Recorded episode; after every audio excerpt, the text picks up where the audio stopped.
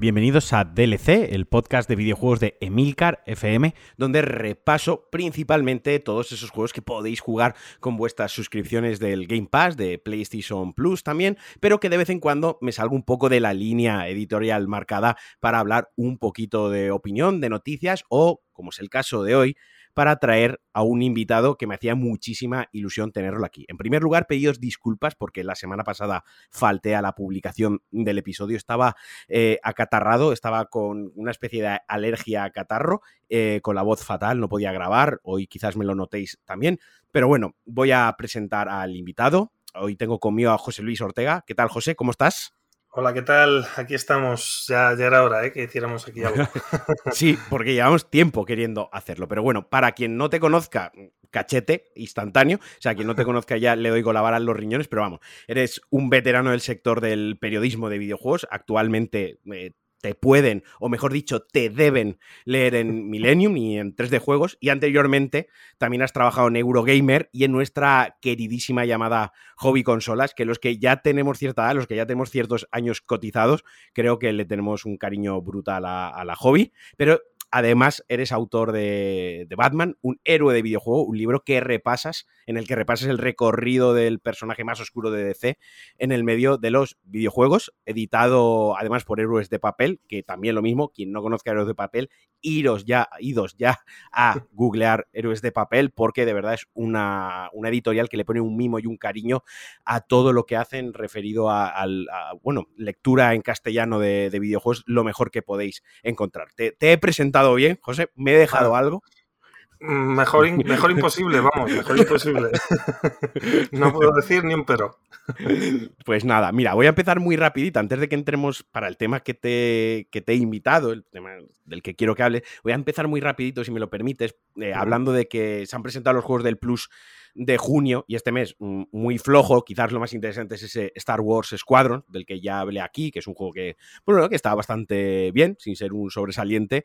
Eh, adapta muy bien la licencia de, Star Wars por parte de EA en, la simulación arcade navecitas, por así definirlo. Y en el Game Pass, la recomendación que os hago, Snow Rider, eh, Runner, perdón, que es un juego lanzado en abril 2020, corrígeme tú si me equivoco, si me falla la memoria, eh, que básicamente es un simulador de conducción poco convencional, con camiones, camionetas, todoterrenos por circuitos eh, que también se alejan de lo convencional, con unas físicas, trabaja mucho las físicas, o se centra mucho en esas físicas especiales, y la verdad que es bastante divertido. Yo no lo jugué en profundidad cuando lo jugué un poquito, no con la profundidad que a lo mejor le he pegado a los Forza Horizon, pero que digo que es muy divertido.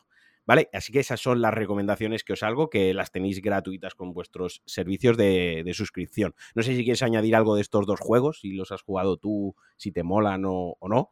Andaba detrás del, del, Squadrons, lo que pasa es que últimamente no saco tiempo, pero sí que me descargué que está en Game Pass, bueno, está con, en el Game Pass está el Squadron si lo quería haber jugado.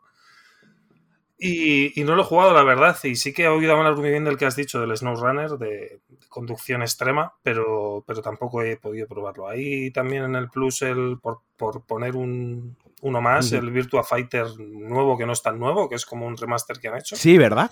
Es como un, remaster del 5 que había, ¿verdad? Es como un remaster de un remaster, porque en su día sacaron una reedición del 5 y ahora sacan otra vez otro remaster, como para querer dar un paso más a la franquicia, que creo que también han anunciado hoy eh, como que tienen planes de, lanzar eh, un Virtua Fighter y, y planes para, para el plano competitivo. un poco, ¿no? La, franquicia. Porque sí, que le han comido, pues, estaba muerta. El último juego era de este precisamente, de 2012, que ahora lo han remasterizado, como quieras llamarlo, y, se le han comido la tostada sobre, sobre todo en el panorama competitivo, que juegos como Dragon Ball Fighter o Injustice están bastante adelantados en ese aspecto.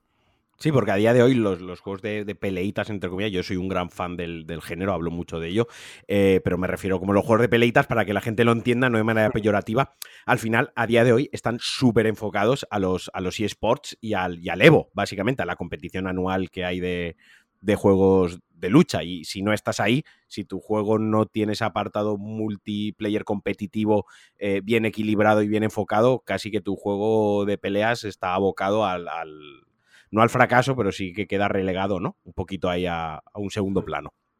Sí, sí, no, totalmente.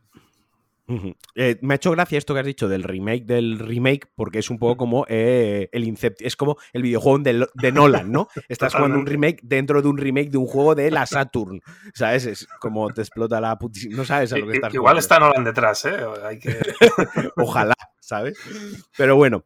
A ver, yo todavía habíamos hablado, queríamos comentar un poquito porque la semana pasada se lanzó el Biomutant, ¿no? Un juego Action RPG para nueva generación que salió totalmente pocho, ¿no?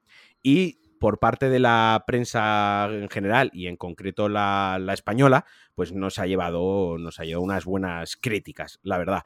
Y eh, ponme, quizás aquí ya me equivoco un poco y aquí es donde tienes que tú ya orientar un poco. Creo que se ha intentado excusar por, por parte de, cierta gente o de jugadores o de la comunidad, en parte de que era un equipo de 20 personas, ¿no? Un poquito como, bueno, bien, ¿vale? Que sea un equipo de 20 personas no, no justifica que un juego de 70 euros haga pocho. O sea, si el juego ha salido pocho, ha salido pocho. 20 personas o 200, ¿no?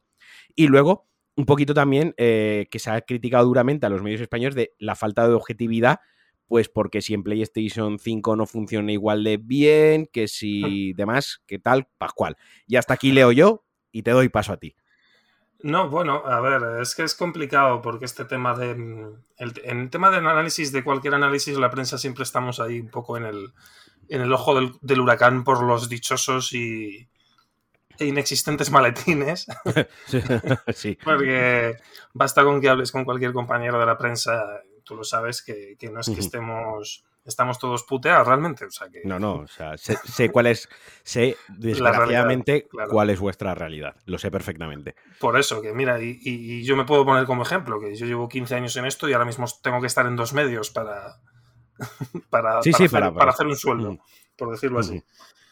Así que bueno, em, quitando eso, eh, pues eso, eh, por un lado lo que has comentado de que había manos oscuras de PlayStation porque por lo visto el juego se ve peor en PlayStation que en Xbox. Eh, es que es que me da la risa solo, solo de pensar que, a alguien se le ocurra esa teoría de la conspiración. O sea, es que ya me parece surrealista. Partiendo. O sea, partiendo la base de cuánto tiempo libre tienes que tener y cuánta ignorancia acerca de del ya te iba a decir de cómo funciona la prensa del videojuego, pero obviamente no, no, todos tienen la fortuna quizás de la que tengo yo, en la que tengo muchos tengo, muchos amigos, como, como tú y como otros amigos, que lleváis muchísimos años y tengo la confianza y sé cómo trabajáis, con los recursos que trabajáis muchas veces, sé, pero bueno, hay gente que entiendo que no, pero da igual, aún así, tío, o sea, cómo tienes que tener la cabeza para, para pensar eso, ¿no? Eso mm. por, por un lado el desconocimiento acerca del el periodismo de videojuegos y luego aparte el propio desconocimiento del medio de los videojuegos, ¿no? Porque mm, no hay ningún interés oculto de que un juego funcione peor en una consola que en otra. No, no sea, no, Sony no pone dinero para que el juego vaya peor en Microsoft y viceversa, que eso también es otra de las teorías, de mis teorías favoritas. ¿Sabes? No es que el juego va peor porque Microsoft ha pagado para que la consola de Sony vaya peor. Bueno, pues no creo que ningún creador, nadie que ame su producto, eh, se vendería de esa manera, ¿no? Porque al final demigras tu, tu trabajo. No, totalmente. Y además que es que esto nosotros, em, por lo general, el 99% de los medios eh, no podemos comprobarlo porque no hay medios. O sea, me explico. Eh, cuando nos mandan para hacer un análisis, nos mandan el de la versión que pidamos porque es la que mejor le venga al redactor que le toque hacerlo. O sea, eh, yo suelo pedir más las de PlayStation, por ejemplo, en Millennium suele pedir Juan las de Xbox eh, hay veces que te apetece por lo que sea hacerlo en PC, pero eh, no tiene que ver. Y esto hace que no podamos ver eh, cómo es el funcionamiento del Biomutant tanto en Play como en Xbox. Esto, esto llega al fin y al cabo de comparativas que hagan em, medios como Digital Foundry o el analista de bits, que son los que se dedican a este tipo de, de contenido, hasta que no ha salido el juego, por decirlo así, nosotros, no, por desgracia, porque ningún medio tiene estos recursos, somos conscientes de que, de que tenga un poquito más de resolución o, tenga un mejor framerate en Xbox que en Play viceversa. O sea, esto nosotros no lo podemos hacer. Ojalá pudiéramos eh, analizar todos los juegos eh, a nivel técnico. Eso, eso te iba a decir, porque tampoco tendrás tiempo. O sea, tú como cuando vas a analizar te puedes pasar el juego una vez, no te lo vas a pasar en las cuatro versiones del juego que hay. Claro, claro, ¿no? Puedes, eh, en el caso de, algunos juegos, que sé, como hace poco, que me ha tocado analizar el Days Gone de PC,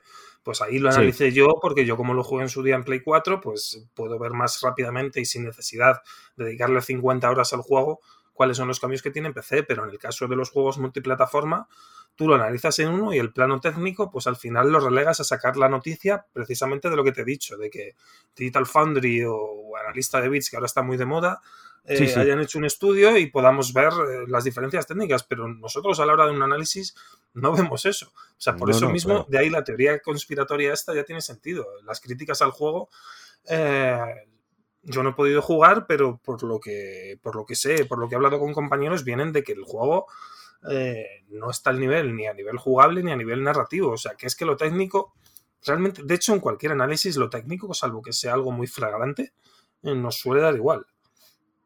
Es que, y además muchas veces también el tiempo que contáis para realizar análisis, no, muchas veces es que la gente no tenéis un mes. A veces os llega una copia o un mm. código tres días antes de que se levante un embargo. Y esto, desgraciadamente, o funciona así. O sea, se levanta la liebre, se levanta el embargo y el que llega al último arrastra menos, menos visitas. Eso es así. Y hay una presión también por la, por la cual a veces las propias publishers o las distribuidoras tampoco os lo ponen del todo fácil. Tampoco es que os den un mes antes el juego para analizarlo con toda la calma del mundo. No, totalmente. Eso, eso está pasando un poco más desde todo este tema de la pandemia. Sí que es verdad que hay algunos juegos, algunos, que sí que nos llegan, nos llegan con, con algo de margen, pero en general pasa mucho lo que tú dices de, de que tengas que, analizar un juego que sale el viernes que viene y tengas los días contados y tengas que exprimirte el juego y prácticamente no dedicarle a otra cosa. Y en páginas como con pocos recursos, como por ejemplo ahora mismo en Millennium, que, que aunque esté Webedia detrás, es un medio que está empezando y somos cuatro personas y media. Sí, es un equipo muy humano. Sí, sí, claro. sí, totalmente. Y, claro, con cuatro personas y media que hay, el, medio soy yo, porque soy el que está media jornada. claro, con, con, esos poquitos recursos que tienes, eh, es imposible dedicarle el tiempo a.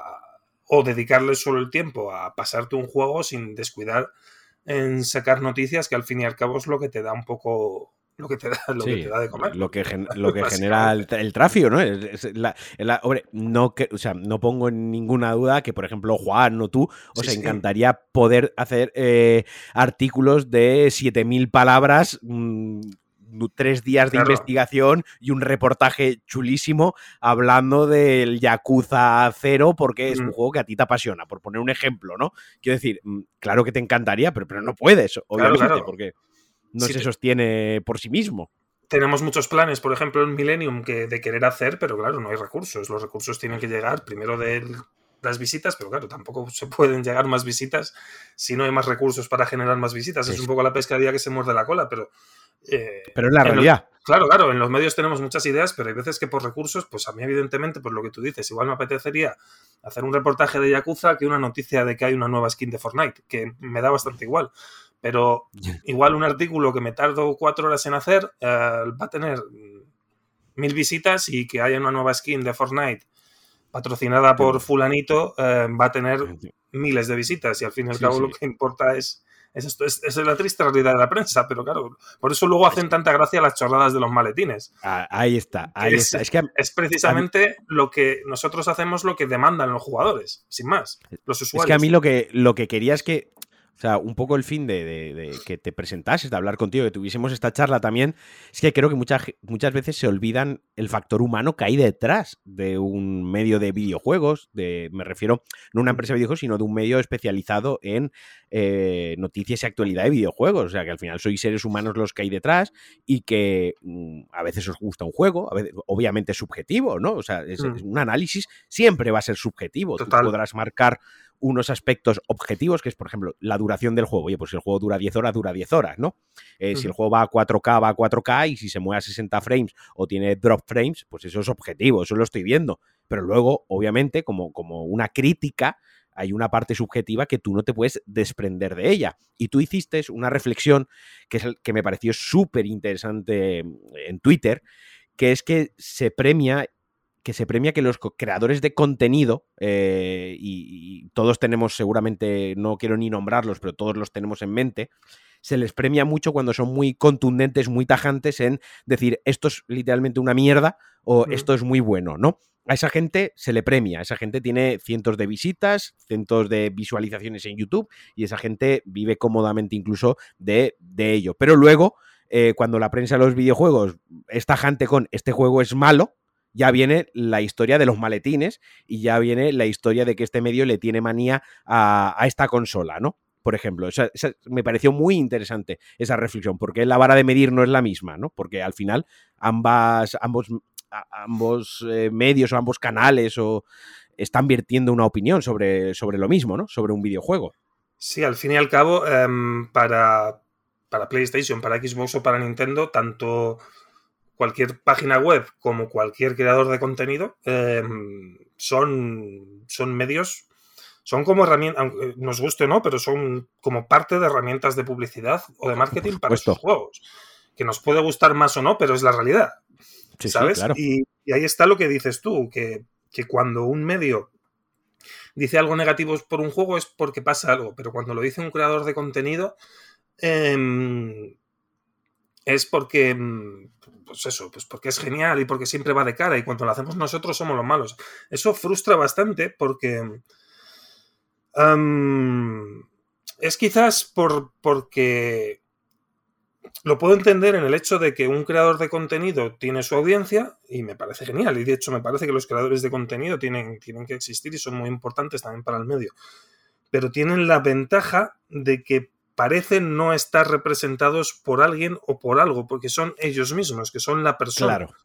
Y nosotros, al ser el medio, somos el medio y no la persona, pero también somos la persona. Ese es el problema, el personificar a los medios o a los creadores de contenido. Quizás es lo que falta, que los medios tengamos que personificar más el contenido y que yo, Juan o San Pedro, salga en Millennium, me haga un vídeo y diga es esto que... y lo otro, o haga los streamings y diga este juego es una mierda por esto y por esto, o este juego es bueno por esto y por esto. Yo una cosa que, que, me gusta y que me gustaría incentivar a la gente, yo cuando leo, yo leo análisis de videojuegos y de cine, básicamente, uh -huh. ¿no? El, el, el, resto pff, se me escapa, entre otras cosas, porque no tengo tiempo y tampoco porque no me genera mucho interés. Pero yo los análisis que leo, los leo por la persona que los ha escrito. O sea, ya está. A mí me da igual dónde se el medio en el que se publique. O sea, soy, me da igual la SL o me da igual el grupo que haya detrás. Porque yo lo que creo o sea, quien quiero leer es el criterio uh -huh. de esa persona, por, por, lo que tú estás diciendo, porque al final es un ser humano en el que yo confío mucho en su criterio, tanto para bien como para mal, y eso no quiere decir que siempre tenga que coincidir con sus palabras, pero sí que es cierto que le doy mucho peso. Eh, una persona a la que yo respeto muchísimo es Sempere, ¿no? Uh -huh. eh, admiro y, y, respeto a Sempere y, y, le doy mucho crédito a, a, su opinión. Yo leo con mucho gusto a Sempere y no siempre coincido con él, ojo, claro, pero aún claro. así lo leo con muchísimo gusto porque sé que es una persona que, que le está poniendo ganas que le, y que no me está engañando, o sea, que no hay ningún interés por mucho que la gente se quiera detrás, o sea, le doy mucho crédito a sus palabras aunque yo no coincida con ellas, ¿no? Entonces, está bien lo que tú comentas de que hay que humanizar o debemos humanizar un poquito el, el, los medios y, y, y, lo que es el, la prensa del videojuego. Y aquí me ahora yo me pongo un poquito en la otra parte, ¿no? Uh -huh. Porque sí que es cierto lo que tú dices. Yo al final, yo tengo varios podcasts, eh, dos podcasts de videojuegos, otro de cine y gilipolleces varias, y yo soy totalmente independiente. O sea, yo no estoy sujeto ni siquiera a que me manden notas de prensa. Las recibo, recibo algunas, pero yo no estoy ni siquiera sujeto a que si hablo mal o la lío me puedan amenazar con no te mando un juego. ¿Vale? O sea, yo puedo decir lo que me dé la gana. Y sí que es cierto que hay gente que me da más crédito por, porque creen que soy más independiente por ello, ¿no?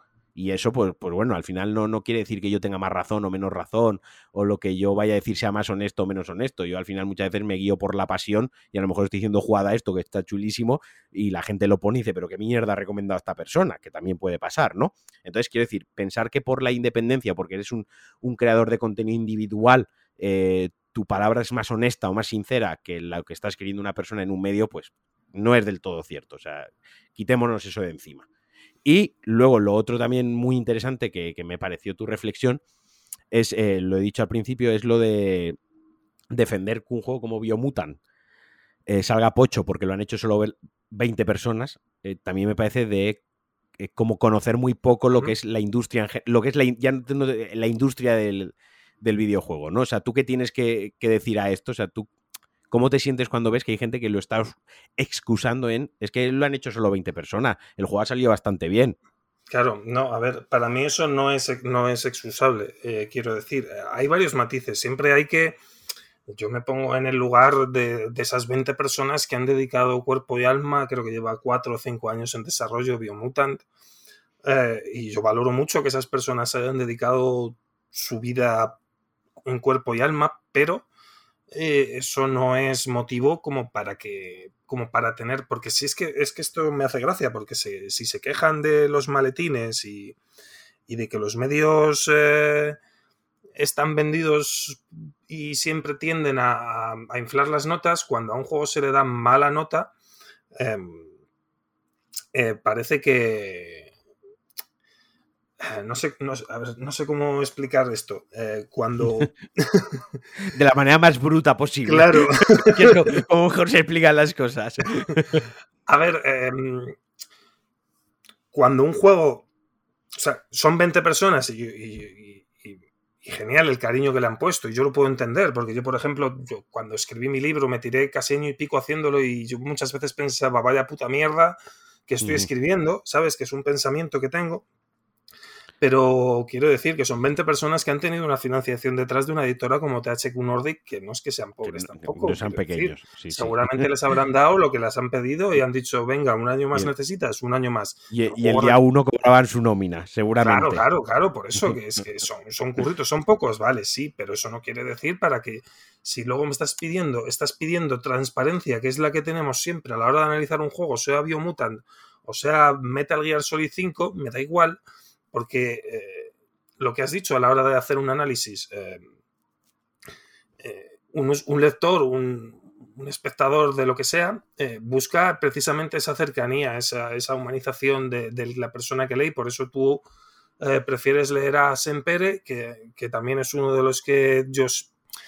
Tú buscas a alguien que, que lo leas una vez o dos y digas, joder, y digas, joder, esta persona, lo que he leído de él, luego he estado de acuerdo y, quiero seguir dando, quiero seguir leyéndole porque es una, porque sé que su opinión es parecida a la mía, aunque luego puedas discrepar en cosas y, en eso, en eso pasa.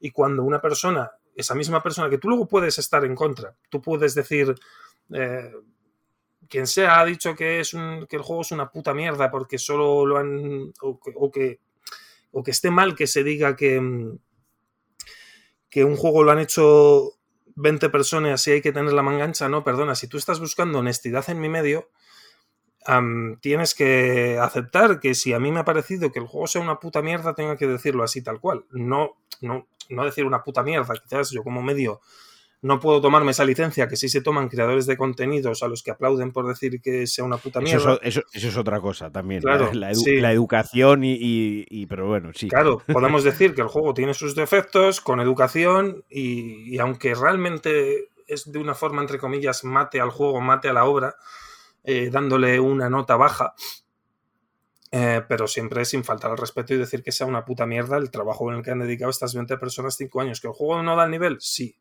Que, chicos, si tú ves que el juego no da el nivel, eh, sácalo a 20 euros o, espérate a sacarlo un año más, que muchos ha criticado a Cyberpunk porque salió roto y eh, esto de alguna forma es un poco lo mismo. Lo que pasa es que a, menor escala.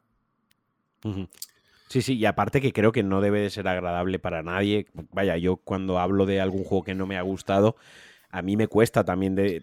Eh, intento no utilizar expresiones como esto es una mierda, porque no, porque eso es el trabajo de, de una persona o de un equipo de, personas y, no es agradable hablar mal del trabajo de, de nadie mm, cuando eres una persona que tienes cierta empatía y tienes. Cuando no eres un psicópata, para resumirlo para, resumirlo muy bien, ¿no? Es que me está viniendo un, psicópata a la cabeza de YouTube que no tiene reparos en, decir esto es una mierda, esto no sé qué, no sé más y no sé menos. No, hombre, no. Creo, que pensamos en la misma persona. En la misma persona, claro. Si, si eres una persona con algo de humanidad, algo de empatía y asertividad, obviamente no, no tiras por el suelo, no pisoteas de esa manera el trabajo de una persona y además que siempre, eh, porque yo le, con Biomut, estamos centrando en Biomuta porque es lo que ha pasado esta semana. Es, el caso de la semana, sí, sí. Claro, si esto lo hubiésemos grabado en diciembre, pues sería Cyberpunk. Quiero decir, pero Quiero decir, eh, al final en Biomutant pues también se le han sacado sus puntos positivos, porque yo he leído cositas y han dicho, no, a ver, el juego es un juego de, 4, de 5, pero, pero, pero, pero,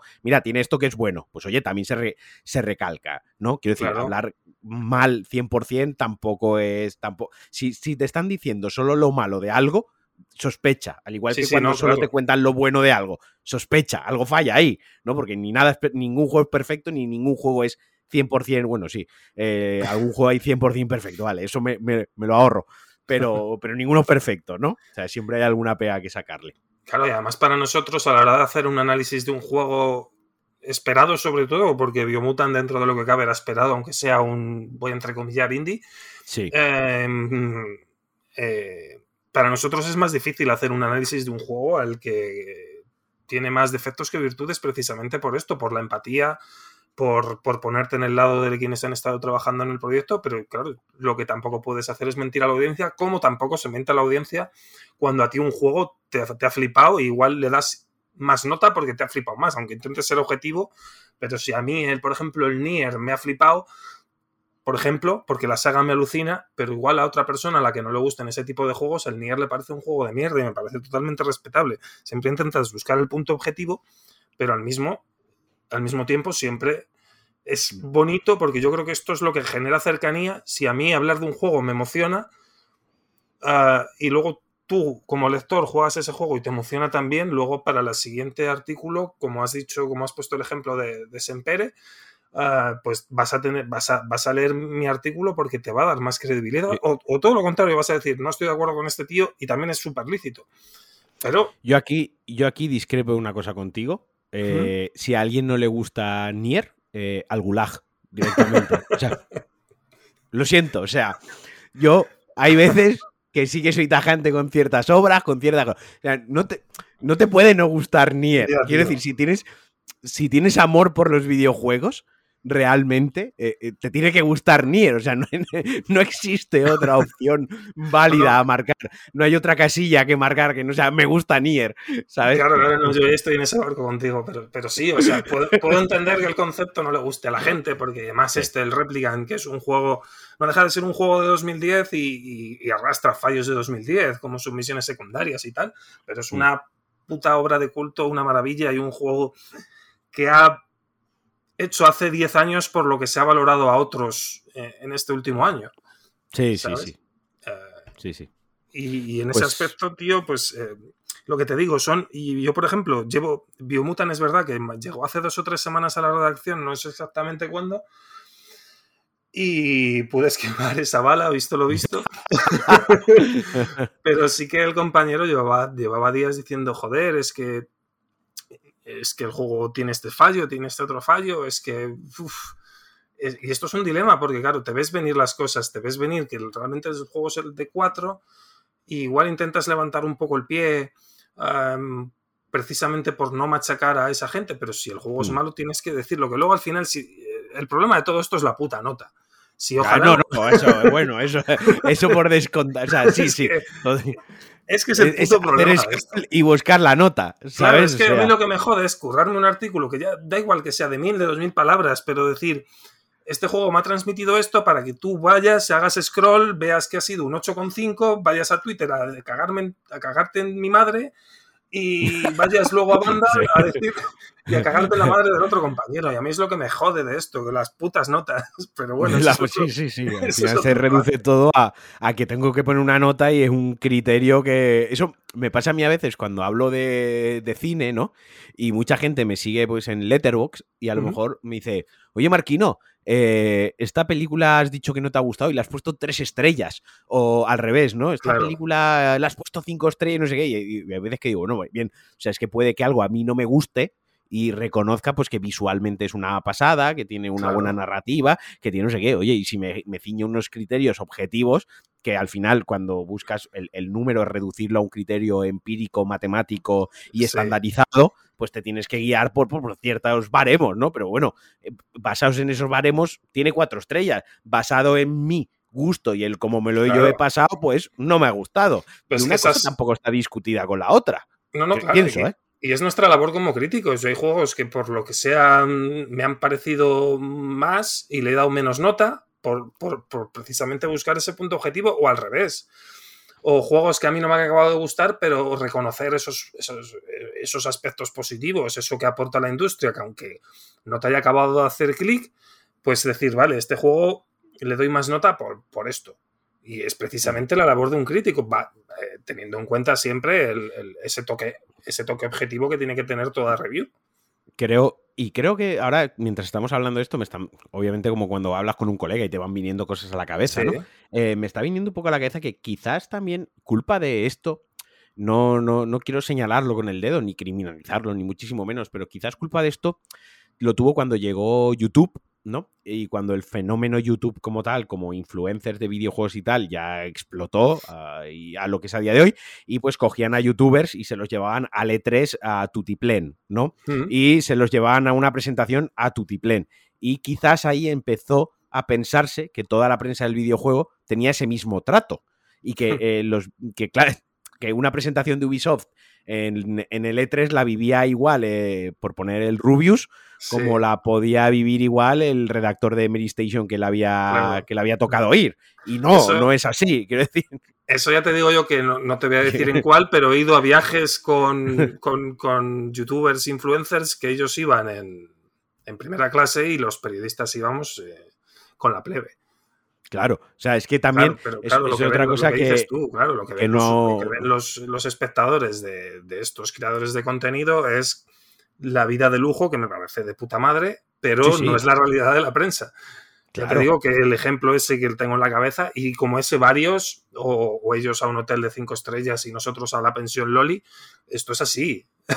Pero claro, luego, real, de los somos nosotros. Y esto ha pasado con el caso de Biomutant, que curiosamente la gente que más ha defendido el juego es la que ha recibido la edición coleccionista del juego y la prensa hemos recibido un código.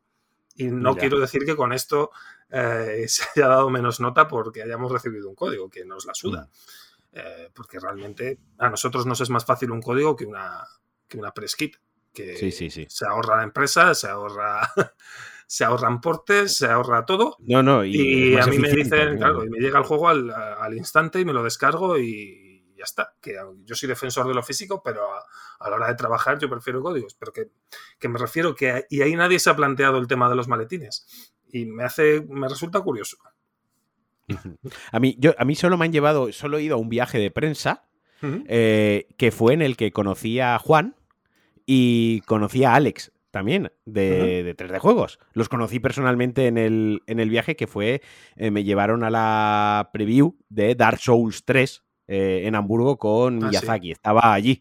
Sí, eh, y yo hice, o sea, la cosa que no se debe hacer eh, jamás, que es ir a que me firmas un puto juego. O sea, yo era.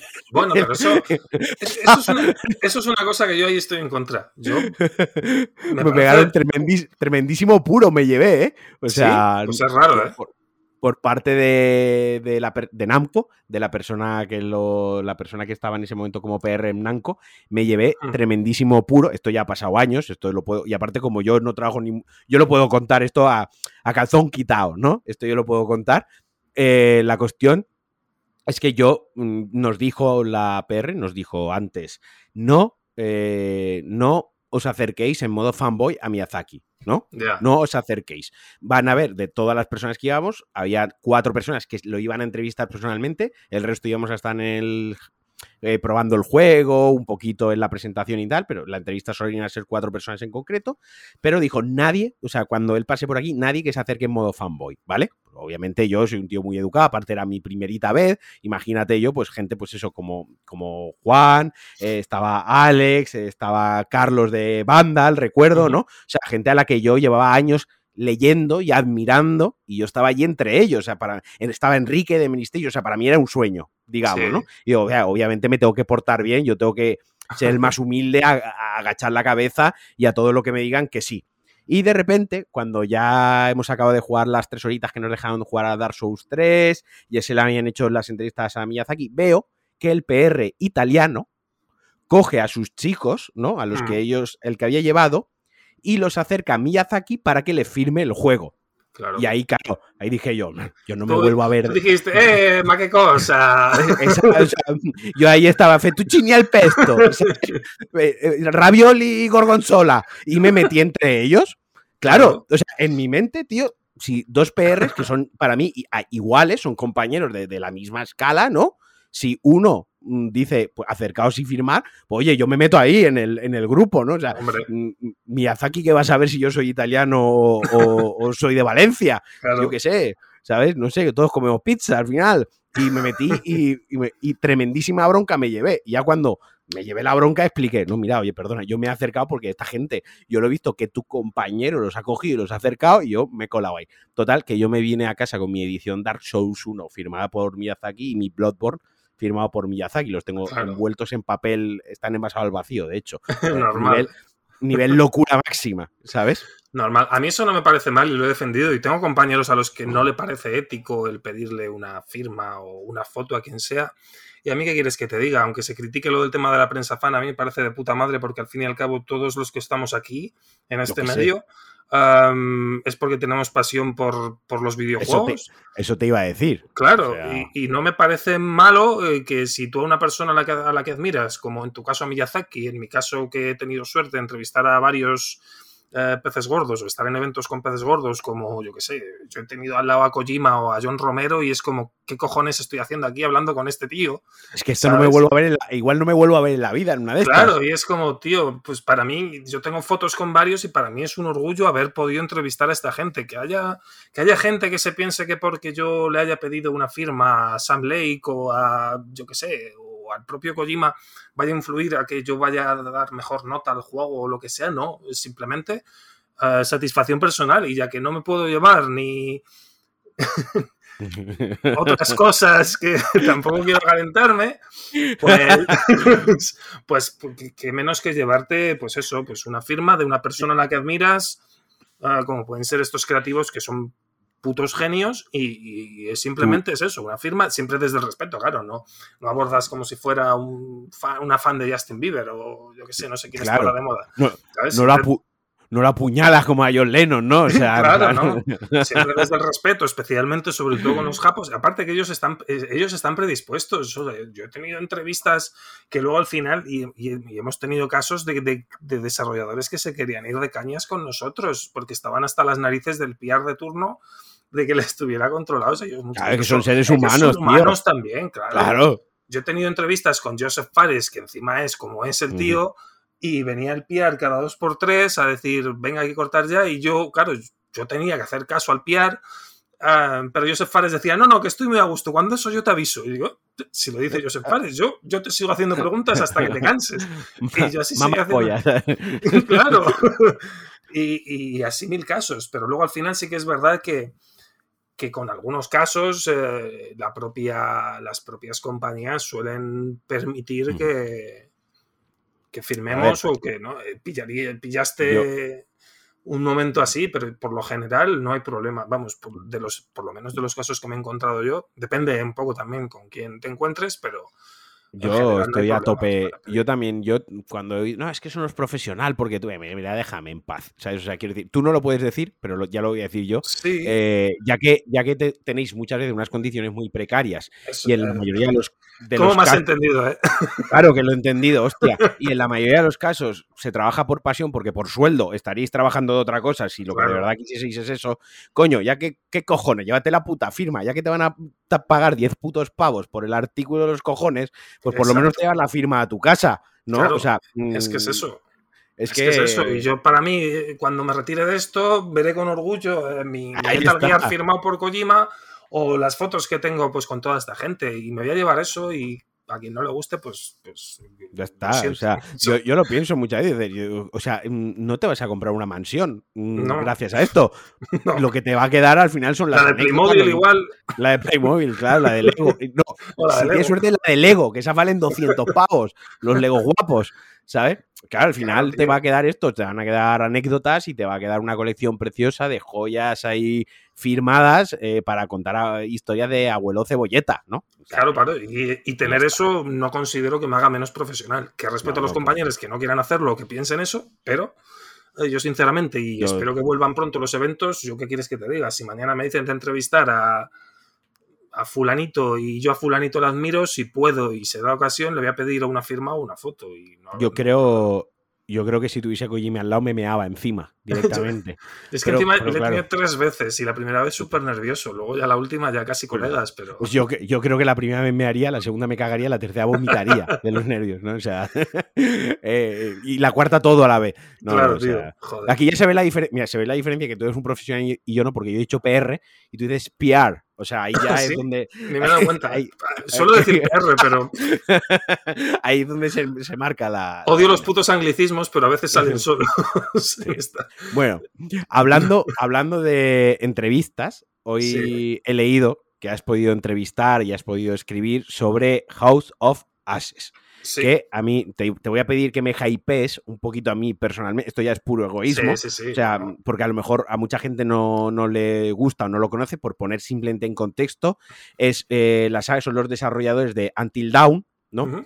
que son una especie de aventura gráfica con QTEs interactiva que salió para PlayStation 4, era como para mí fue como la evolución de las aventuras gráficas tradicionales, que mezclaba géneros eh, de terror clásico como el slasher, el paranormal y los sustos macabros con el gore, y que con el éxito que tuvo Until Dawn, que como digo, aparte era un exclusivo de PlayStation, eh, llegaron con The Dark Virtus, que en este caso han elegido una manera de distribuir el juego que a mí personalmente me gusta, que es como una antología, ¿no? Que es como pequeños capítulos, pequeñas historias diferentes, en lugar de un juego de 12 horas que dura Until Dawn, son pequeños juegos de 5 horas, ¿no?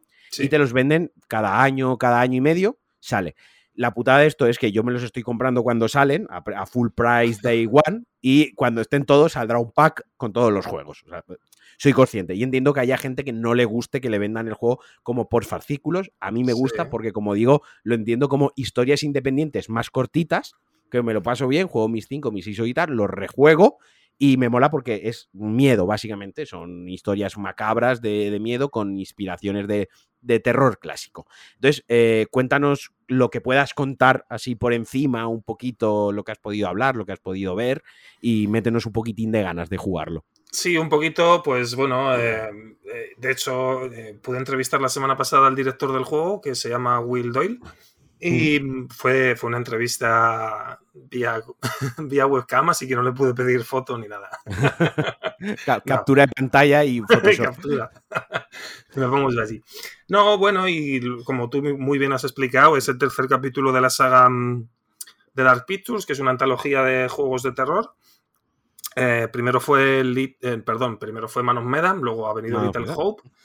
Y ahora toca este, que es House of Ashes, que, pues eso, son historias independientes, aunque hay un personaje en común en todas, que es el, ahí no me acuerdo cómo se llama, tiene un nombre, el bibliotecario. Sí, el psicólogo, el que hacía de psicólogo Until Down, el, narrador del juego, ¿no? Tiene un nombre en concreto, pero ahora no me sale. Bueno, eh, y este, y, te cuenta como historias, y cada historia tiene sus propios personajes.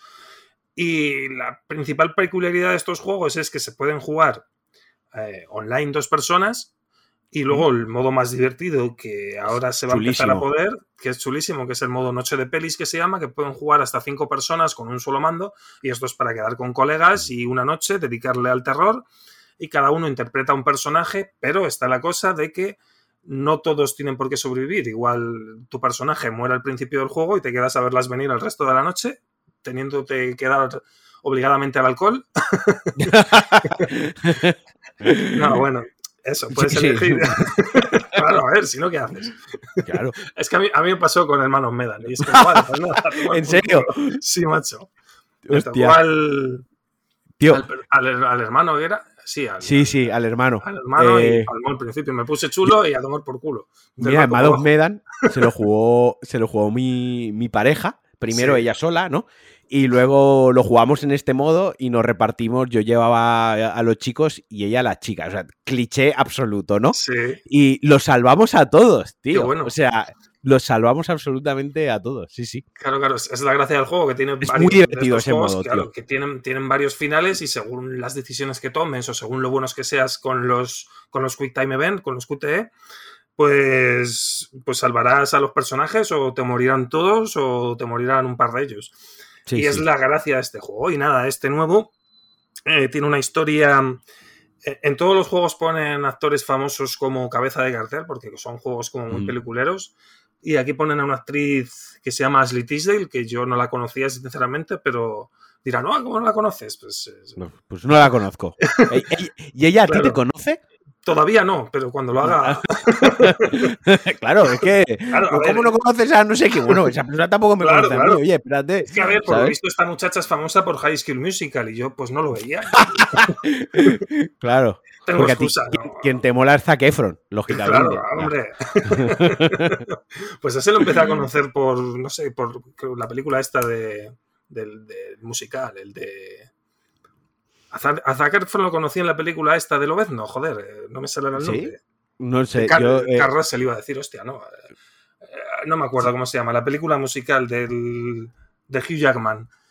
Ah, vale, Les Miserables, Los Miserables. No, la otra, la otra. ¿no?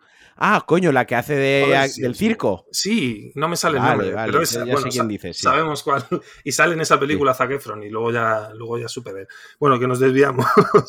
Y nada, y el juego va de que estás, eh, tiene lugar en, eh, en el año 2003, en la guerra de Irak, lo cual me parece un concepto ya bastante arriesgado y valiente y en pleno conflicto entre americanos e iraquíes, pues eh, se va un avión, un helicóptero a tomar por saco y acaban todos en, bajo tierra y aparece una ciudad oculta que ha estado oculta durante siglos, una ciudad que luego descubren que hay como una maldición. Qué guay. Y, la mucho, eh, juega mucho con la maldición del pasado y los problemas que tuvo eh, los problemas por los que esa ciudad quedó enterrada, que era como una división entre dos partes, y juega con, con la división que hay en la superficie entre las dos partes, en este caso los americanos y los iraquíes. Juega un poco con esa dicotomía de tener, porque claro, luego de los cinco personajes que hay, cuatro son soldados norteamericanos sí. y uno es un soldado iraquí. Y se ven obligados como a colaborar todos para, para salir de ahí, porque ahí abajo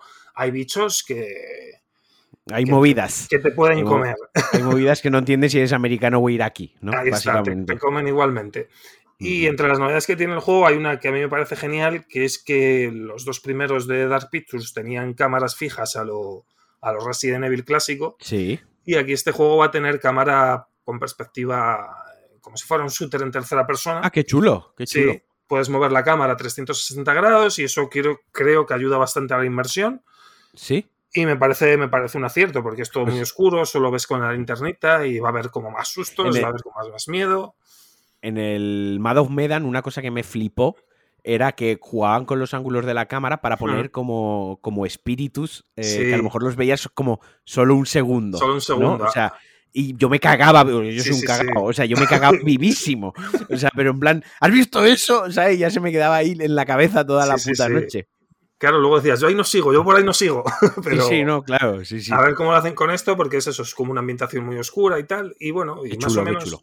Ese es el juego, eso sí, yo le pregunté, al, como pude hablar con el director, le pregunté que, claro, que vas por ahí con, eh, con soldados norteamericanos iraquíes que van con unas metralletas enormes y dije, pero el juego también tiene algo de shooter y tal, y, me dijo que no, que son todo a través de QuickTime, que hay disparos, me imagino que lo típico que tendrás que pulsar el gatillo para disparar, Sí, pero esto como que, apuntas, ¿no? Que con, la, con el joystick llevas, con, llevas la mirilla al circulito que está marcando y si llegas en el tiempo adecuado y pulsas el botón, has disparado correctamente. Eso es, no puedes disparar ahí como si fuera un duty. Mm. Pero bueno, eh, al fin y al cabo es la esencia del juego, es su quick time y me parece guay. Y no hay fecha todavía, va a ser el primer juego que salga en las nuevas consolas. A ver, eh, ¿qué tal el rendimiento?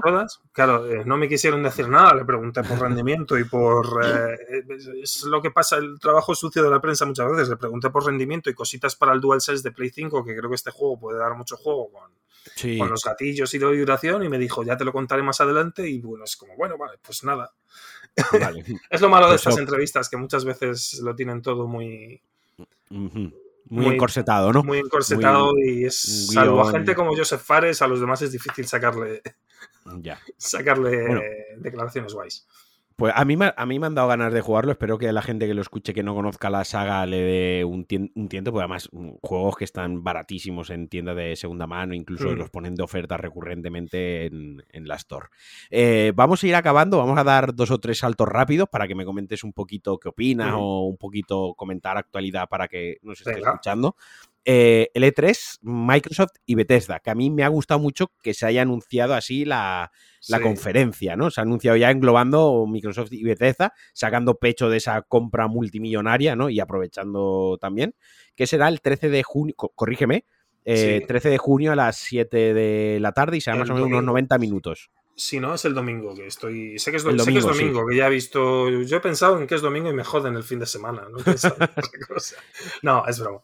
Eh, Pero pues no juega el Pucela, ¿no? Ese día no. El Pucela ya, el Pucela ya, poco. Em, no, es. Eh, sí, es el domingo a las 7 y me parece bien lo que han hecho, porque ahora Microsoft lo que tiene que tirar es por ahí, es por sacar pecho de, de Bethesda es nuestro. Y es como aquí vamos a decir las exclusivas que va a tener Bethesda con nosotros, sobre todo aprovechando que PlayStation se va a saltar al evento. Y... Esa era la otra pregunta que te quería hacer ahora luego. Claro, vale, entonces no me adelanto. Y nada, pues Bethesda, pues con ganas de ver, yo tengo ganas de ver porque han dejado intuir que se va a ver Starfield, que se presentó hace dos años y en la imagen se ve como la parte del planeta del logo de Starfield y parece que veremos ahí de su nueva IP. Sí, porque quedó en el aire con lo de la compra, no quedó claro exactamente qué iba a pasar con, esta IP. Claro, y, y, en eh, general con ninguna, de a ver cómo van a hacer con las exclusivas. Así que yo creo que a ver, yo creo que van a ir un poco. Esto, esto es suposición mía. Creo que Starfield sí que va a ser exclusiva y el y, eh, Elder Scrolls va a ser al fin multiplataforma, porque al fin y al cabo que salga en Play tampoco le viene mal a Xbox, porque es parte del pastel que se llevan. Yo puse el ejemplo, igual es una chorrada de ejemplo, ¿no? Pero puse el ejemplo de que el primar de Gran Vía en Madrid, eh, el edificio ese pertenece a Mancio Ortega, que es de Zara. No, no, es, es, así. Y es el mismo ejemplo, es en plan de yo pongo un local a la competencia, pero yo me estoy llevando a su, vez parte de su dinero. Claro, o sea, si tú tienes, si, PlayStation tiene, pongamos, un parque de 20 millones de consolas, ¿no? Claro. Y tú de esos 70, 80 euros del juego, por vamos a hacerlo, no funciona así exactamente, pero reducirlo, de esos 80 euros de ese juego de Bethesda, que es de Microsoft, que se va a vender en PlayStation, pues a lo mejor mm, Microsoft se lleva 20, de esos 80 euros se lleva 20 en su plataforma. Si tú lo compras para Windows, para el Game Pass o para la mm, Xbox, de los 80 euros se lleva 80. Si lo compras para PlayStation se lleva 20. Pero es que ya se está llevando 20 más que si no lo saca para PlayStation. Y si hay 20 millones de consolas, pues hombre, te estás quitando ahí un cierto dinero que, al final esta gente hace videojuegos por dinero. Esta gente no hace videojuegos para que nosotros no lo pasemos bien. No lo olvidemos. esto es un negocio. Y ahora mismo hay. Un negocio. Claro, ahora mismo hay más usuarios potenciales de PlayStation porque hay más PlayStation vendidas. Y si de los. Ahora mismo hay 8 millones de PlayStation 5 vendidas, que de aquí a que salga Starfield, igual hay 20, lo que tú has dicho. Pues igual de esos 20 se lo compran un millón y medio o dos. Pues oye, es un millón y medio de dos que, como tú dices, vas a tener esos 20 euros de beneficio de un millón de o dos millones de ventas. Lo cual es, a mí me parece lógico. Sony lo ha visto muy claro con, el, con PC. Sony sabe que el PC gaming o el juego en PC ha tenido un nuevo auge desde hace cuatro años hacia aquí mm. aproximadamente. Sabe que la nueva generación de tarjeta gráfica no se puede comprar, pero cuando puedes comprar una eh, son muy atractivas, muy potentes, a muy buen precio, lo que hace que sea también un mercado muy accesible. A día de hoy es bastante accesible tener un ordenador para jugar. Y he dicho, oye, ¿por qué me voy a cerrar ventas de Dayco, ventas de, Horizon Zero Dawn? Ahora están rumoreando de Uncharted, de Stranding. ¿Por qué? O sea, vale, lo saco dos años después. Pero oye, si dos años después la gente me lo vuelve a comprar en esa plataforma, pues yo ya le estoy sacando dinero a algo que hace dos años ya hice. Sí, que tenías ahí que igual no hubieras, no sacado más dinero, pero sacándolo en PC le estás sacando más rendimiento y es lógico.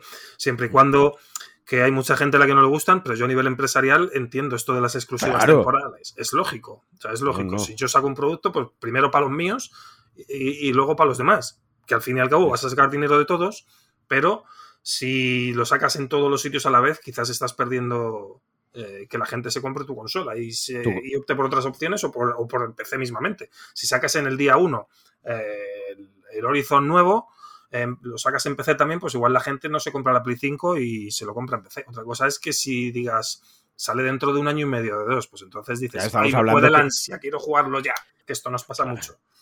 Sí, pero estamos hablando que, que, están, que Sony, por ejemplo, tiene una política, está teniendo unos dos años, dos años y medio aproximadamente para sacarlos en PC. Y eso está estudiado porque. sí, menos Death Stranding, que eran seis meses de la exclusiva, los demás. Los otros dos, Days Gone y Horizon, han sido dos años. Sí, dos años, tal cual. dos años, tal cual. O sea, eso estaba planeadísimo desde antes de que saliese el juego ya en PlayStation, siquiera, porque está milimetrado. Y hablando ya de PlayStation, ya lo hilamos. ¿Qué sabes? O sea, ¿qué sabemos?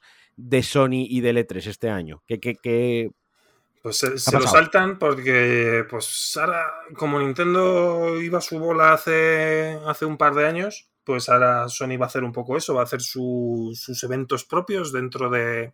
Pero también ahora en junio va... Bueno, también, también ahora dentro de un rato tenemos evento de... El State of Play. El State of Play, que Sony está tirando por eso para hacer sus anuncios como hizo Nintendo con los Direct. Y bueno, em, como tienen ese margen de ventaja, pues. Eh, y ahora el E3 este, porque realmente el E3 este es descafeinado, es como el año pasado, con esto de la pandemia, al ser todo eh, digital, de no poder ir allí, de no poder reunirte con publishers, de no poder hacer la pirotecnia que tanto les gusta a todas las empresas, pues ahora como es todo tan descafeinado que como que les da igual sacarlo en el E3 que sacarlo una semana después, pues yo creo que para el año que viene yo creo que cambiará la cosa, pero este año, pues PlayStation ha decidido alejarse, hacer sus propios eventos. Su State of Play ahora, como por ejemplo, centrado en un juego en Horizon, como hace, hace un mes, creo que fue centrado en Ratchet, pues bueno, uh, a mí me da un poco de pena porque soy de los románticos que ha perdido un E3, que me encantaba, me tragaba todas las conferencias y era como. Yo estoy contigo. Venga, Sony a las 3 de la mañana, no sé qué, Tesla a las 5 y ahí te quedas sin dormir con tus palomitas, tu cerveza, tu. Yo me he cogido vacaciones incluso, tío. En mis épocas laborales de que podía, de decir, tío, pues como el que le gusta el mundial, coño, y se coge la semana del mundial de vacaciones, ¿no? Eh, pues perfecto yo lo que tú dices, yo me ponía a las 3 de la mañana o a las 2, por lo que tú decías, una cerveza, unas palomitas y unas pipas, y yo me ponía, me encantaba ver la conferencia y luego leer Twitter, ver lo que la gente estaba opinando. O sea, para mí es un evento divertidísimo y es como mi evento favorito anual de los videojuegos. Es como nuestro mundial de los videojuegos. Exacto, ahí está. tío. Y esa pirotecnia a mí al final me gusta también. Quiero decir, a mí me gusta que Microsoft se gaste un dineral y para presentar el Forza saque ahí un McLaren ahí sin ningún tipo de sentido encima del, del, escenario, ¿sabes? Que yo qué sé, que se ve una vez al año, que tampoco es, ¿sabes? Yo lo disfruto muchísimo. Yo, lo disfruto muchísimo. Yo disfruto mucho de ese espectáculo y, y, una de las espinitas que tengo en mi carrera es no haber podido ir al E3. He ido a Gamescom y demás, pero el E3 todavía lo tengo ahí, no sé, como no sé qué van a hacer eh, no sé si podré ir algún año, pero es algo que, aunque, como dices tú, lo he disfrutado mucho delante de la pantalla, tanto cubriéndolo como viéndolo como, como fan. Y, me gustaría que se recuperara eso. No sé si era con todo este tema de la pandemia va a volver o la tendencia va a ser a estos eventos diversificados, porque por un lado no solo PlayStation se ha despegado, sino por un lado EA tiene su EA Play en julio, Ubisoft, su Ubisoft Forward, eh, no sé cuánto lo tienen también. Es como que cada uno hace su propia guerra, ¿sabes? Como que no les. Que también lo entiendo a nivel empresarial, lo que hablábamos antes, porque si tú haces eh, tus anuncios a la vez que todos los demás, pues probablemente tu anuncio quede más eclipsado, eclipsado que si lo haces un día random a mitad de agosto. Y a nivel empresarial, si eso, eso importa mucho también. Si, si van a estar hablando de tu juego, solo de tu juego durante un día, o van a hablar de tu juego y a la hora van a hablar de otro que se ha presentado y a la otra hora van a hablar de otro que se ha presentado. es un poco el problema. Me ha, recordado, una cosita que ha pasado hoy al, estudio español eh, Lince Works. sí. Sí, que han sacado información de Aragami 2. Eh, y bueno, además lo lleva Gina, que es muy amiga mía, la, la quiero y la adoro con todo mi corazón y justo lo ha sacado hoy, que por X motivo hoy ha habido como un aluvión de noticias, ¿sabes? Y es un poco como, joder, esto lo llevamos seguramente planeando semanas, ¿sabes? Y, se ha dado así la, casualidad, claro. Entonces entiendo lo que tú dices, que se intentan desmarcar, ¿no? Y porque también a nosotros nos gustan que nos den de comer. En lo del en el sentido romántico que estamos diciendo, está súper guay. Durante tres días no duermes, estás ahí todo leyendo, viéndote los vídeos. Ahora me bajo el vídeo a 4K porque quiero ver el, vídeo, el gameplay, eh, parándolo frame por frame, ¿no? Eh, a ver qué este medio, quién ha rascado esto y qué imagen se filtra y qué tontería. Vale, eso está muy bien en el sentido romántico, pero también es cierto que, si, en junio te dan una cosita, oye, en julio hay otro evento, en agosto resulta que sin esperártelo una noche tienes un direct interesante, pues como que durante todo el año también estás en esa rueda, ¿no? Sí, sí, sí. estás entretenido, entre comillas, te tienen como, como entretenido. Te, puede sorprender cualquier día. Y lo que has dicho de Aragami, creo que lo comenté ayer por Twitter, además me sorprendió, me sorprendió que, porque ayer anunciaron que lo presentaban, ¿no? Y, yo era en plan de, ¿por qué lo hacéis? Porque el primer Aragami me, gustó mucho. Sí. Y, joder, es un estudio español, siempre tienes más, más cariño y es como, joder, lo estás sacando a la misma hora que presentan el House of Asses, que hay un evento de Sonic, que, no sé qué más ha habido hoy. Ha habido tantas cosas que luego está lo de Horizon, ha, habido más anuncios, es como, joder, eh, eh, claro, esto va a todo, esto es donde manda patrón, no manda marinero, ¿no? Esto supongo que tendrán órdenes de de editoras o de lo que sea por, haber, por sacarlo hoy, pero mm, yo tampoco lo entendí y me ha dado un poco de rabia porque ha pasado un poco desapercibido. Un poco entre las sombras. Exacto. Los que, los que estábamos ahí encima de eso lo hemos visto directamente, pero quizás mm. quien no se le haya pasado por encima. Y oye, mira, ya que estamos con, con, E3, ya que me has puesto el ejemplo de Nintendo que va a su bola, hoy se ha rumoreado, ha salido un rumor de, de una nueva Switch por parte del medio anglosajón Bloomberg, pero que creo que también lo ha corroborado Eurogamer. Eurogamer sí. Insistimos, un rumor pero que, entre comillas, sobre el 12 de junio, que vuelve a ser la, entre comillas, han cogido la fecha referencia del E3 de todos los años, ¿no? esos días de junio, en teoría se anunciará esta nueva versión con una pantalla OLED y que soportará la tecnología de LSS de Nvidia que permitirá alcanzar los 4K. Es esta tecnología que va jugando con la resolución, o sea, va jugando con los presets del juego, con los ajustes gráficos para ajustar la resolución y la tasa de frame, ¿no? Hace sus cosas de sus cosas de ordenadores, vaya, eh, yo, para, para que tú lo veas bien, para resumir. Eh, ¿cuánto, ¿Cuánto crédito le das a esto o qué crees que va a pasar con esto? A ver, yo lo veo muy claro. O sea, ya, ¿Sí? sí, sí, sí, lo tengo muy claro. Ya lleva, llevamos tiempo con la, con la Switch Pro esta de Marras eh, hace unos meses en unos documentos de Nintendo la mencionaban, en unos documentos internos que se filtraron, no me acuerdo a la que medio los filtró, eh, mencionaban la Switch Pro y como que estaba dentro de los planes, creo que era en el informe financiero de la propia Nintendo de uno de los últimos trimestres. Eh, luego eso. Y luego aparte está el hecho de la fecha que has dado tú, el 12 de junio, que coincide con que este año Nintendo vuelve al E3 después de no sé cuántos años lleva ausencia, tres o mm. cuatro años. O sea, y esto es blanco y en botella, esto es, voy a presentar la Switch Pro y probablemente también te saque el nuevo mm. gameplay del, Breath of the Wild 2 y ya si Metroid, me la saco y saco Metroid.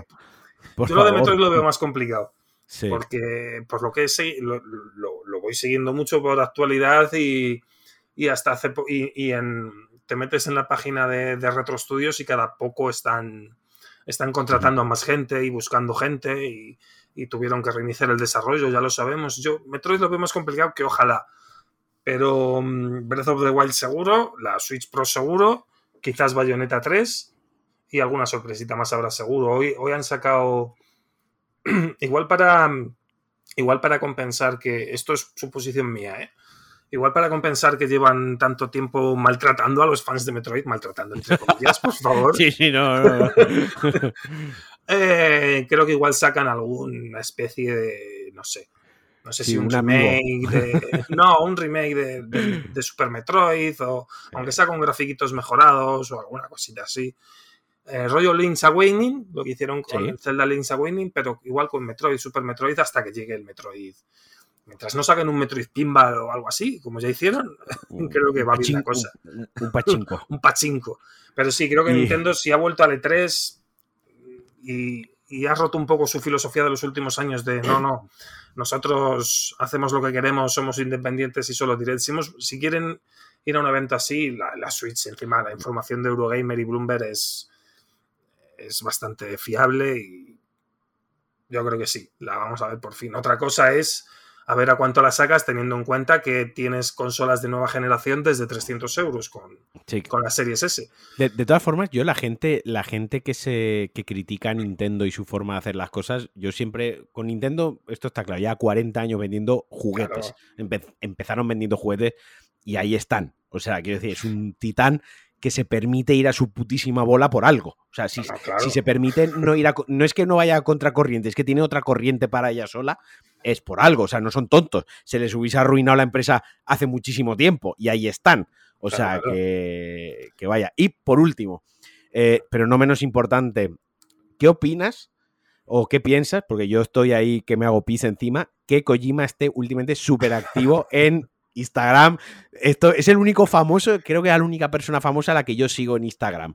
Eh, a Kojima. Yo no sigo a muchos más, igual. Y, y, está súper activo. Desde hace dos semanas está todos los días publicando que la película que ha visto, un, un, esto, una videoconferencia que, conferencia que está haciendo con alguien, un no sé qué del Death Strand de la productora. Bueno, Kojima Production está ahí tentando. Digo, tío, no juegues así conmigo, Kojima, por favor. A un mes de e a 15 días de E3. No me jodas. Es que yo, además que sabes que soy fanático brutal de la saga Metal Gear. Ah, llevo toda la vida siguiendo a Kojima y ya me lo conozco como si fuera de la familia. Y ya ves, ya ves lo que dices tú, ya ves que algo está preparando. Algo está tramando. Claro, Con los amiguitos, con las cositas que le gustan a él. Joder. Una, vez salió de The Stranding, el tío desapareció de las redes. Claro, pero total. Porque antes había mucho cachondeo que si Kojima nos sube lo que come, nos sube hasta los eh, eh, sándwiches de máquina y te hace una foto y te la sube al Instagram o al Twitter y desapareció. Y ahora está volviendo. Y es como, uy, y, el E3 está a la vuelta de la esquina y es como, claro. el E3 o, como es muy amiguito del G of y este, igual te saca algo en el Summer o, o, alguna, o sea, alguna cosa. a ver, el tío es un genio. Sí, sí. No me creo que un genio como Kojima no sepa gestionar bien su cuenta de Instagram. No, no, es un tío que, juega con el medio que coge, sabe jugar con él y reventarte la cabeza. No creo que no sepa jugar con, Instagram. y cuando hace la foto del sándwich, que a mí me hace mucha gracia, siempre, si te vas a esas fotos y si tienes un poco de lo que tú dices, si conoces a Kojima, te das cuenta que tú ves la foto del sándwich, bien enfocado y tal. Pero es que detrás está el, muñequito de Kojima Production, o está el BB pequeñito, ¿no? O está algo que se ve en el monito. O sea, tonto no es. Sí, no, no, tonto no es. Tiene estudiadísimo, estudiadísimo todo, todo lo que saca y lo saca a conciencia y él sabe de sobra que, cada foto que suba, aunque sea de un puto sándwich de máquina, la van a estudiar a fondo, la van a hacer zoom, van a intentar encontrar el mensaje. De hecho, eh, una de las fotos que subí ayer anteayer se ve el, se ve el logotipo de Sony detrás. Claro. Eso no es casualidad.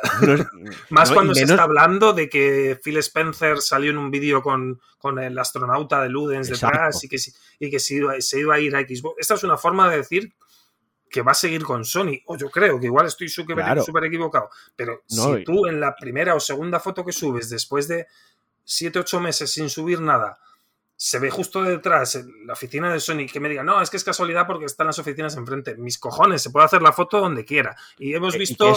Y que es, Kojima. De, Claro, que hemos visto selfies de Kojima con una camiseta que pone Big Boss y una flecha para allá abajo.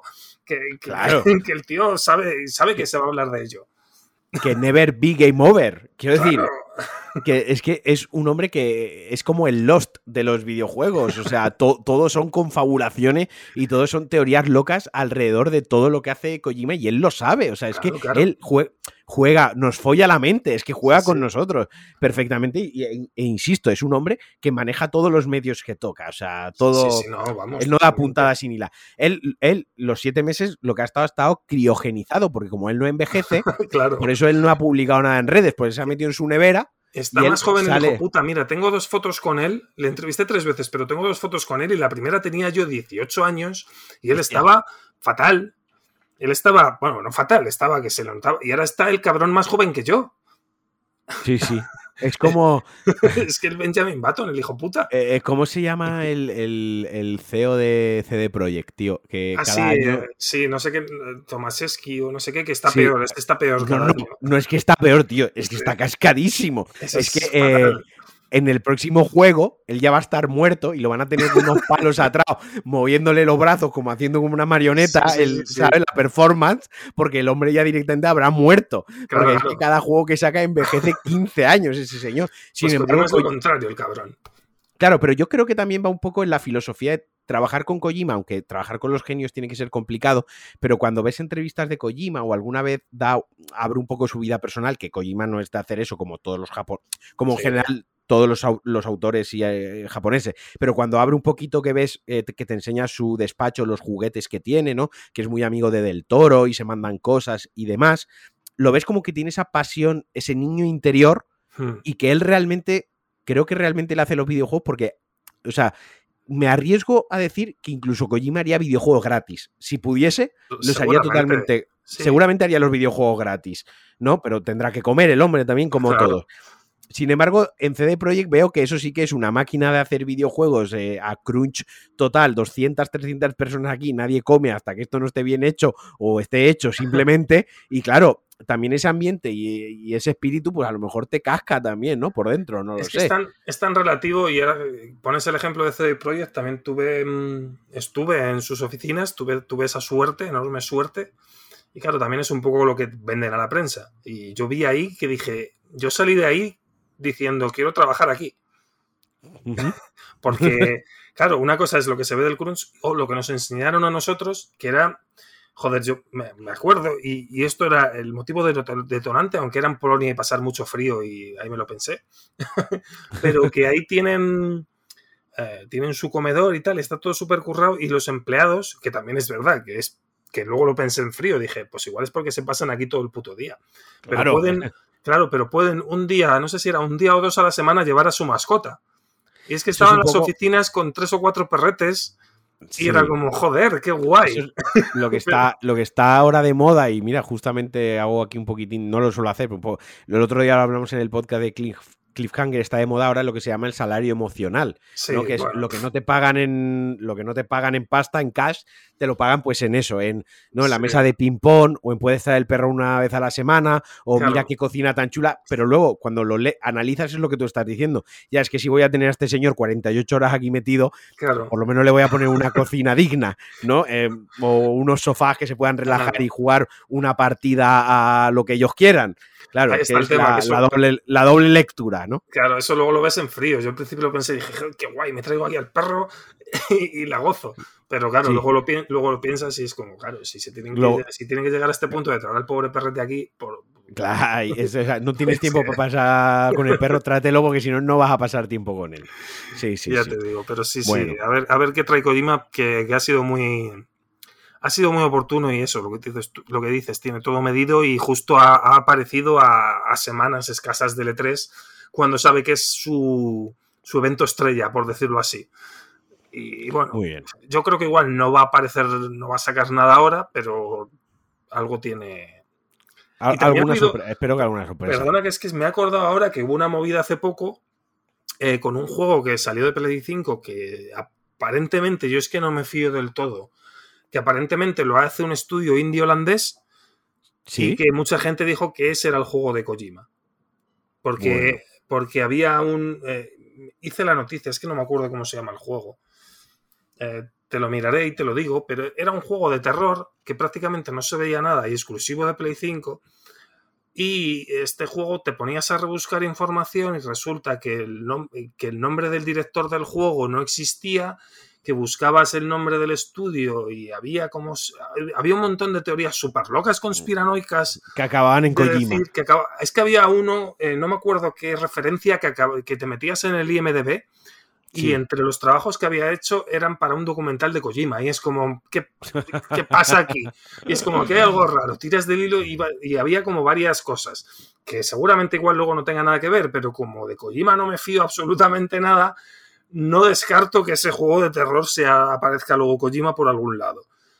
Eh, no me acuerdo el nombre, eh, pero, pero vamos. Yo, siempre, yo con Kojima estoy siempre a la expectativa y siempre creo que debemos de. que si nos puede dar una sorpresa, él nos la da. Por eso, que es que siempre. Es, un poco la, que hizo con, con, el Phantom Pain y esta, esta mm. jugada era parecida. Eh, pero no me acuerdo el nombre. Nada, no te mientras lo buscas, mira, voy a hacer una cosa, mientras lo buscas y lo googleas ahí muy rápido, voy a hacer yo, voy a ir cerrando el podcast con un repaso rápido a lo que yo he jugado, ¿vale? Muy rapidito, he jugado, me compré el Mass Effect eh, remaster este que trae los tres Mass Effect, porque nunca había jugado a Mass Effect, y el 1 me ha encantado la historia. O sea, el 1, la historia como ciencia ficción, mm, que soy fanático, me ha parecido una auténtica chulada. Eso sí, al señor que diseñó el Mako, eh, yo lo, lo, lo, dejaba en una isla desierta. Y, tú lo has jugado ahora. Yo no he jugado todavía el remaster, me lo quiero pillar porque es otra de mis sagas favoritas y, y ahora que he cobrado, a ver si me lo puedo pillar. Em, pero es que en el 1 original el Mako era terrible. Aquí dicen que lo han mejorado. Si dices que pues también es terrible. A ver, es terrible. En el, a ver, entiendo, veo el punto. Eh, veo el punto de que se controlaba relativamente bien, lo único que es como súper aburrido, en plan de esto está metido aquí con relleno, ¿sabes? Porque cinco minutos con el maco disparando en recto, pues yo qué sé, tío. O sea, y luego la jugabilidad, pues obviamente es un juego de los años que tiene, ¿sabes? Pero si le perdonas eso, una vez estás metido, cuando ya las tres primeras horas y empiezas a conocer los personajes, intentas follarte a un alien y estás ahí súper metido en el juego, la historia de ciencia ficción mola muchísimo. Es que me voy a dar un me, voy a dar un tiempo para el 2 porque no quiero jugarlos tan de seguido y, agobiarme, ¿sabes?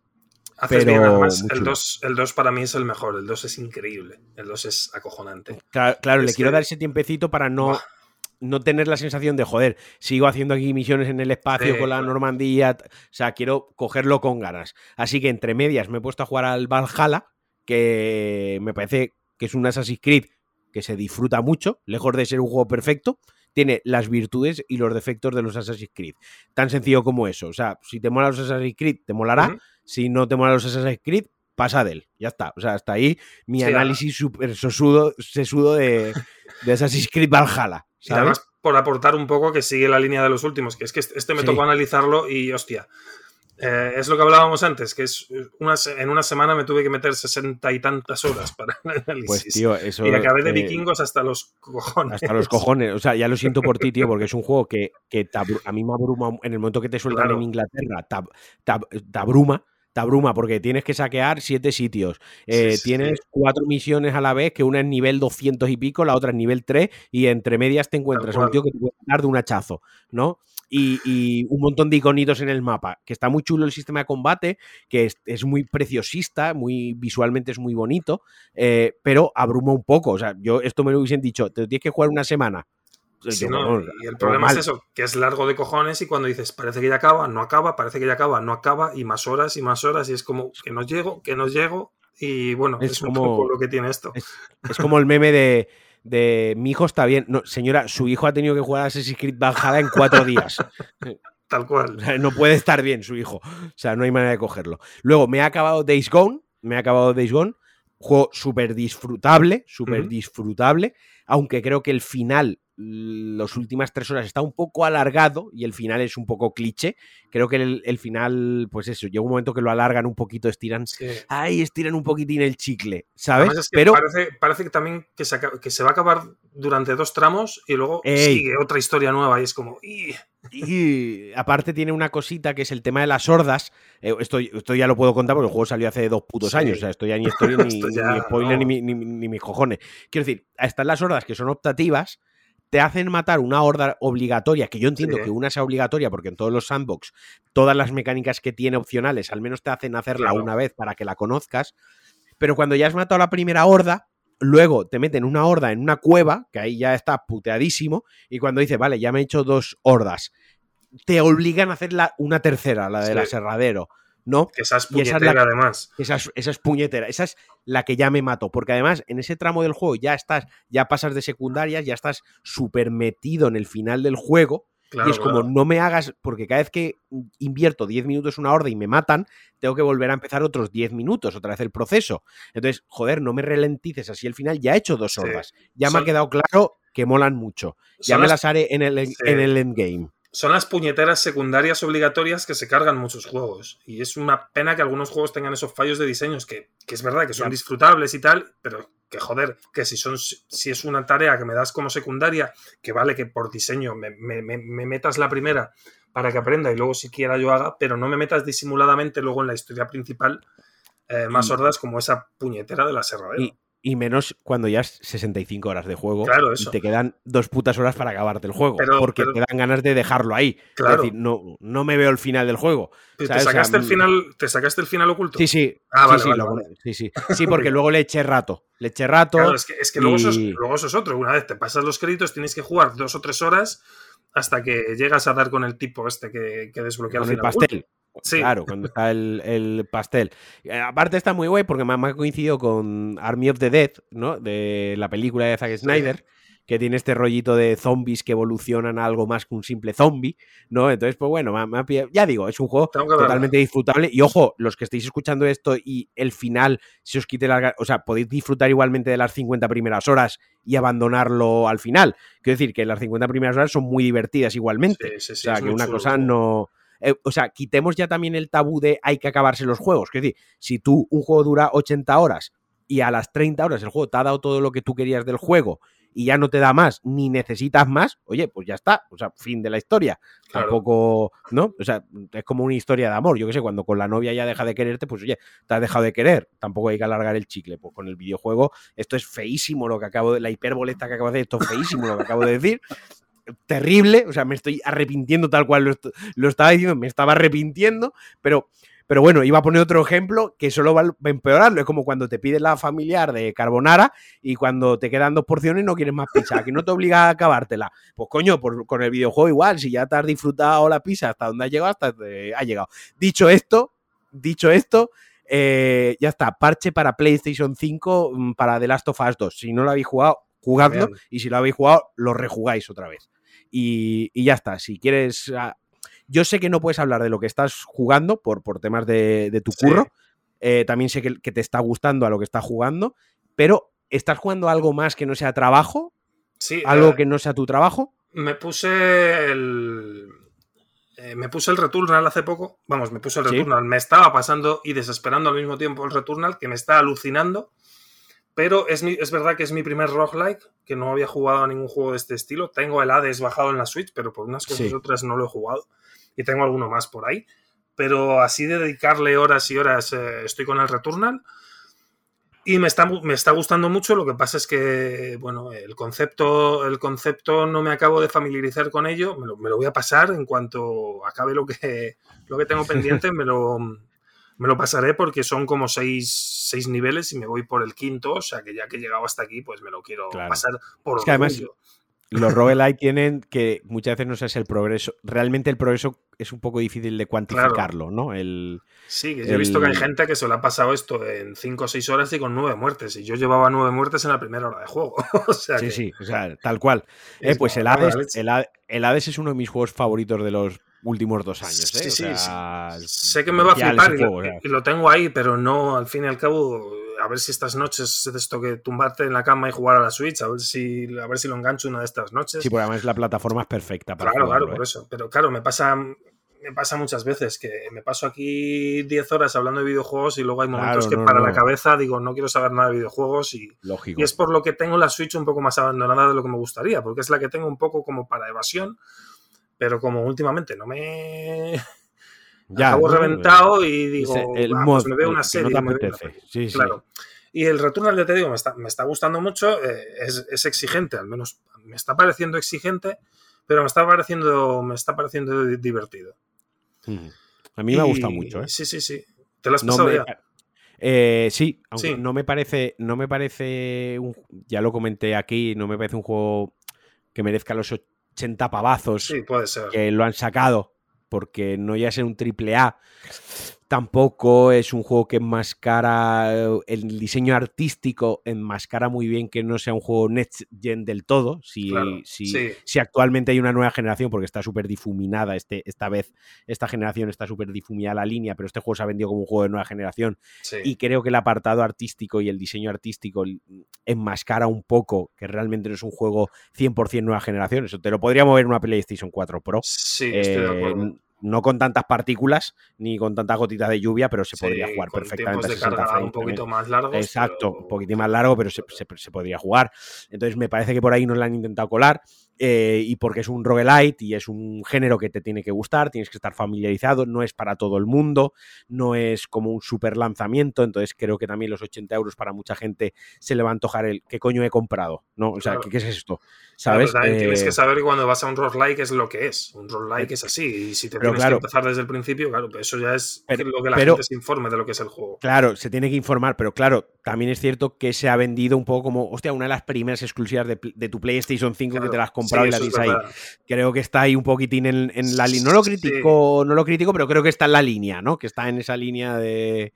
no es un juego para todo el mundo, pero se está vendiendo como la exclusiva mm, que hay ahora mismo y que tienes que jugar porque tú tienes tu PlayStation 5 y no has jugado exclusivos durante dos meses o tres meses, ¿no? Entonces... Sí, es, es, quizás como una prueba piloto, por decirlo así, que ha hecho Sony para decir, PlayStation, para decir, venga, este tengo, para sacar músculo, tengo juego exclusivo, si no venden no va a ser mucho la pérdida porque es una IP arriesgada y es un género arriesgado para el tipo de público mayoritario de PlayStation, no es un AAA, es un género desconocido para mucha gente y han dicho vamos a probar qué tal y lo que tenga que salir, saldrá y vamos a probar también cómo cuelan eh, los 80 euros porque hace poco los, desarrolladores, los desarrolladores de Returnal dijeron que, que, se enteraron prácticamente a la vez, o eso dicen, que se enteraron prácticamente a la vez que, la, que el público que su juego va a salir a 80 euros.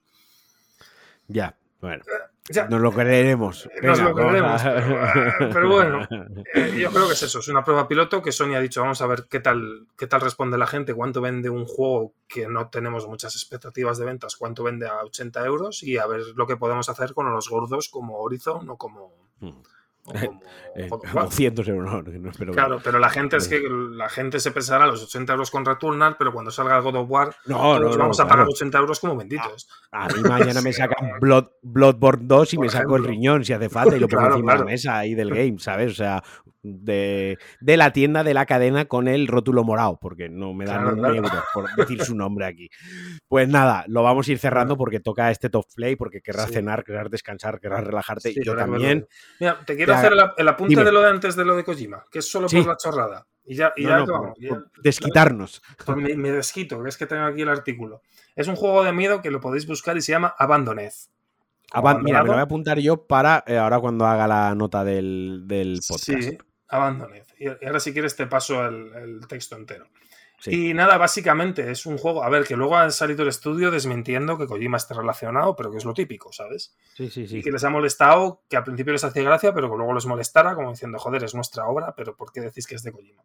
Y, lo curioso de la teoría conspiranoica esta es que, a ver, aquí lo cuento, el director, que como te digo antes, no existe en ningún sitio, Eh, se llama eh, Hassan Karaman. Es que ya nos lo pone difícil creerlo. y no aparece por ningún lado. Y claro, Hassan Karaman, las iniciales son HK, de Hideo Kojima. ya, lo veo, lo veo. Veo por dónde va. Que hay muchas. Luego la web, eh, hay, poquita, hay poquito material del juego. Está, está en Holanda, es un juego desarrollado en Holanda, que es donde está Guerrilla Games. Guerrilla claro, claro. Que son los que le dejaron el motor gráfico, a, el Decima Engine, a Kojima para Death Stranding. Y luego, en, el, en, la cabecera del canal de YouTube solo aparecen unas colinas, que aquí la gente lo relacionó con el Death Stranding. Un poco ahí rebuscado esto. sí, que está cogido con pinzas. No, perdón, a Silent Hill o a Death Stranding. O sea, las colinas Silent Hill era como una una colina vacía. Y luego hay, que esto es lo que más nos deja, el, el, estudio, el estudio solamente sigue a dos cuentas, a un Real Engine y a un tipo que se llama John Finger.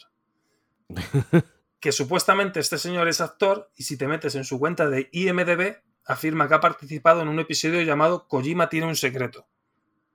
O sea, la gente también te digo que tiene demasiado tiempo libre, tío. También te Y esto es un poco toda la teoría conspiranoica que, con lo que la gente relacionó este juego con Kojima. Que hay y encima han dicho que van a presentar gameplay pronto, aunque han desmentido que sea Kojima. Pero claro, que salga esto hace dos meses, que ahora Kojima salga antes del E3. Sí, sí, sí, sí. Es como, ojo, cuidado, que aquí pasa algo. Y aparte que es que nosotros nos dejamos querer y él se deja querer, o sea que Claro, eso, el, hambre con las ganas de comer. Estas pajas mentales nos encantan. Vamos. pues sí. Pues nada, tío, te agradezco muchísimo, muchísimo, muchísimo que hayas echado hora y media conmigo después de- del día de curro, que yo sé Nada, que, bueno. que es un sacrificio. Eh, y aparte tenía muchísimas ganas de grabar algo contigo, porque no habíamos grabado todavía nada, no habíamos hecho nada todavía, y yo por lo menos me lo he pasado súper bien y he estado súper a gusto contigo. Así que Sí. siempre que quieras, siempre que te apetezca, te puedes venir a grabar. Vamos, invitadísimo. ¿Dónde te puede seguir la gente? Eh, ¿Dónde bueno, te puede pues, encontrar? Yo igual me lo he pasado genial y eso, que cuando quieras y, y nos pongamos de acuerdo, no hay, no hay problema en repetirla, que ha sido súper divertido, he estado súper a gusto. Que me pueden encontrar pues en Twitter y eso, suelo escribir por, por Millennium por las mañanas y en 3 de juegos por las tardes y a veces por las noches en los dos lados, como, como hoy. Pues nada. Eh, Bueno, así que o sea- nada, eso, por ahora esto es... eh, hoy estoy escribiendo ahí, mañana ya veremos, que ya sabes cómo es esto, pero bueno, Sí. de momento llevo ya un tiempo aquí, estoy muy a gusto en los dos sitios y Pues nada. Esta Eso. noche a disfrutar del State of Play, que yo tengo muchas Sí. ganas de ver ese ratito de Horizon, que el primero me gustó mucho. Y, y nada, los que han llegado hasta aquí, hora y media de podcast, pues como siempre, agradecerles mucho que estén hasta el final. Mandadles un abrazo fortísimo, que juguéis mucho a videojuegos, que disfrutéis mucho del fin de semana. Y adiós. adiós.